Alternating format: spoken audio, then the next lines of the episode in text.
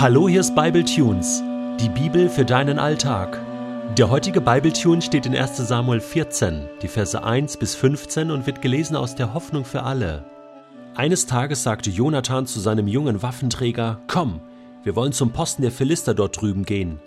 Seinem Vater erzählte er nichts davon. Saul saß gerade unter dem großen Granatapfelbaum bei Migron nahe Gibea. 600 Mann waren bei ihm, darunter der Priester Ahia. Er war der Sohn von Ikabots Bruder Ahitub. Sein Großvater war Pinas, sein Urgroßvater Eli, der früher in Silo als Priester des Herrn gedient hatte. Ahia war in jener Zeit der Priester und trug das Priestergewand. Von Sauls Leuten hatte niemand bemerkt, dass Jonathan sich aus dem Lager geschlichen hatte. Um zu dem Posten der Philister hinüber zu gelangen, wählte Jonathan einen schmalen Weg zwischen zwei hohen Felszacken hindurch.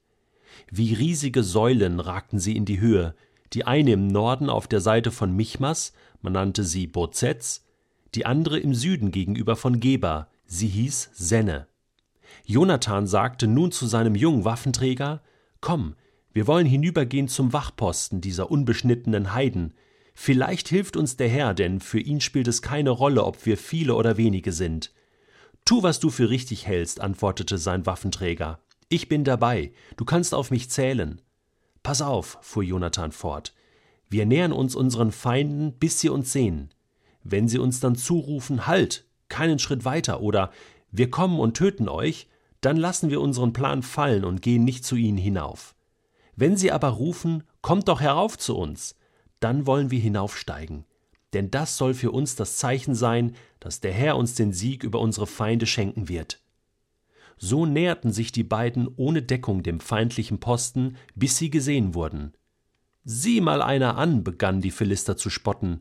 Die Hebräer kommen aus den Löchern hervorgekrochen, in denen sie sich versteckt haben. Die Wachen forderten die beiden auf. Kommt nur herauf, wir werden es euch zeigen. Los, mir nach, rief Jonathan seinem Waffenträger zu. Der Herr hat sie in unsere Hand gegeben. Rasch kletterten sie auf allen Vieren den steilen Hang hinauf. Jonathan voraus, sein Diener hinterher. Kaum war Jonathan oben, da fielen die Philister vor Schreck zu Boden, und der Waffenträger tötete eine nach dem anderen. Die beiden brachten bei diesem ersten Überfall etwa zwanzig Männer um. Die Leichen lagen in einem Umkreis von wenigen Metern. Nun brach im ganzen Heer der Philister Panik aus. Im Hauptlager, bei den Vorposten und sogar bei den Truppen, die die israelitischen Dörfer ausplündern und zerstören sollten. Und dann bebte die Erde. So versetzte der Herr alle Philister im Lager in Angst und Schrecken. Wenn du gerade eine Bibel zur Hand hast, dann nimm sie doch mal und schlag sie auf im Neuen Testament, Hebräerbrief, Kapitel 11, dieses sogenannte Glaubenskapitel über die Glaubenshelden. Hier wird erklärt, was Glaube wirklich ist. Was ist denn der Glaube? steht hier. Er ist ein Rechnen mit der Erfüllung dessen, worauf man hofft ein Überzeugtsein von der Wirklichkeit unsichtbarer Dinge. Weil unsere Vorfahren diesen Glauben hatten, stellt Gott ihnen in der Schrift ein gutes Zeugnis aus. Und dann werden verschiedene Glaubenshelden, Männer und Frauen genannt. Abschließend sagt der Hebräerbriefschreiber in Vers 6, ohne Glauben ist es unmöglich, Gott zu gefallen oder Gott eine Freude zu machen. Wer zu Gott kommen will, muss glauben, dass es ihn gibt und dass er die belohnt, die ihn aufrichtig suchen. Jonathan hat Gott aufrichtig gesucht. Er war so anders als sein Vater. Sein Vater hatte so etwas, wie soll ich sagen, Selbstgefälliges. Da war so ein bisschen Reststolz vorhanden, so ein so ein Stück von ich mach das dann doch selbst.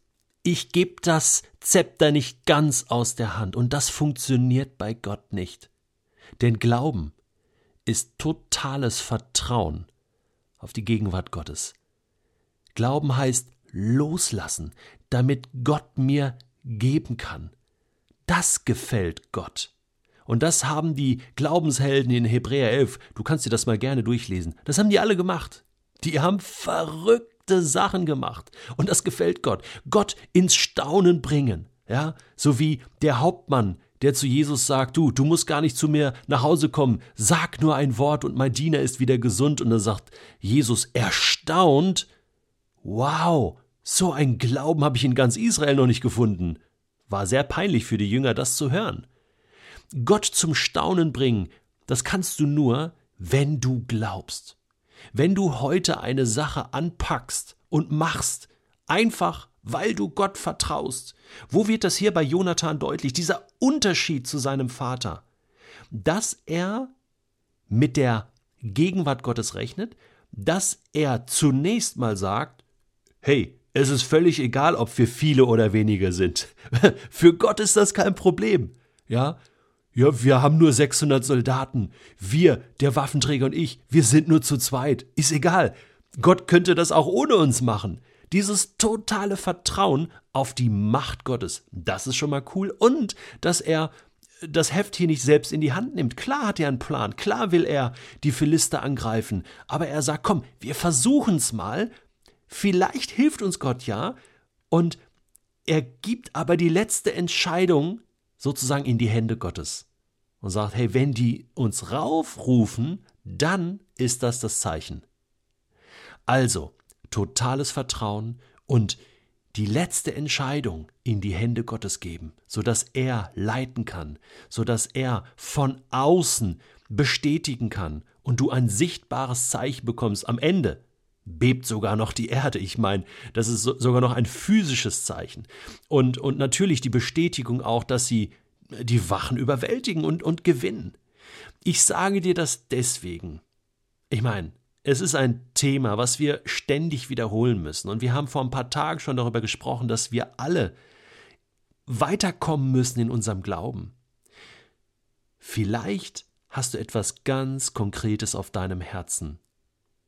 Und du weißt genau, du solltest Gott vertrauen. Da sind Menschen, die dich beraten, da hast du eigene Ideen, aber eigentlich weißt du genau, jetzt ist es an der Zeit, Gott zu gefallen und nicht Menschen. Das zu tun, was Gott will, im Vertrauen auf ihn den nächsten Schritt zu wagen, abzuwarten, was Gott dir antwortet.